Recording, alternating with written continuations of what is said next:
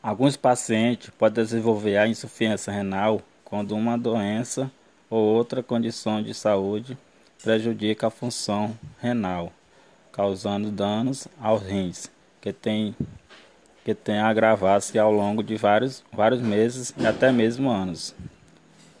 Doenças, tem vários tipos de doenças que podem desenvolver a insuficiência renal. Doenças autoimunes, uso excessivo de analgésico e outros medicamentos lesão, trauma, trauma rins, diabetes dos tipos 1 e 2 e outros.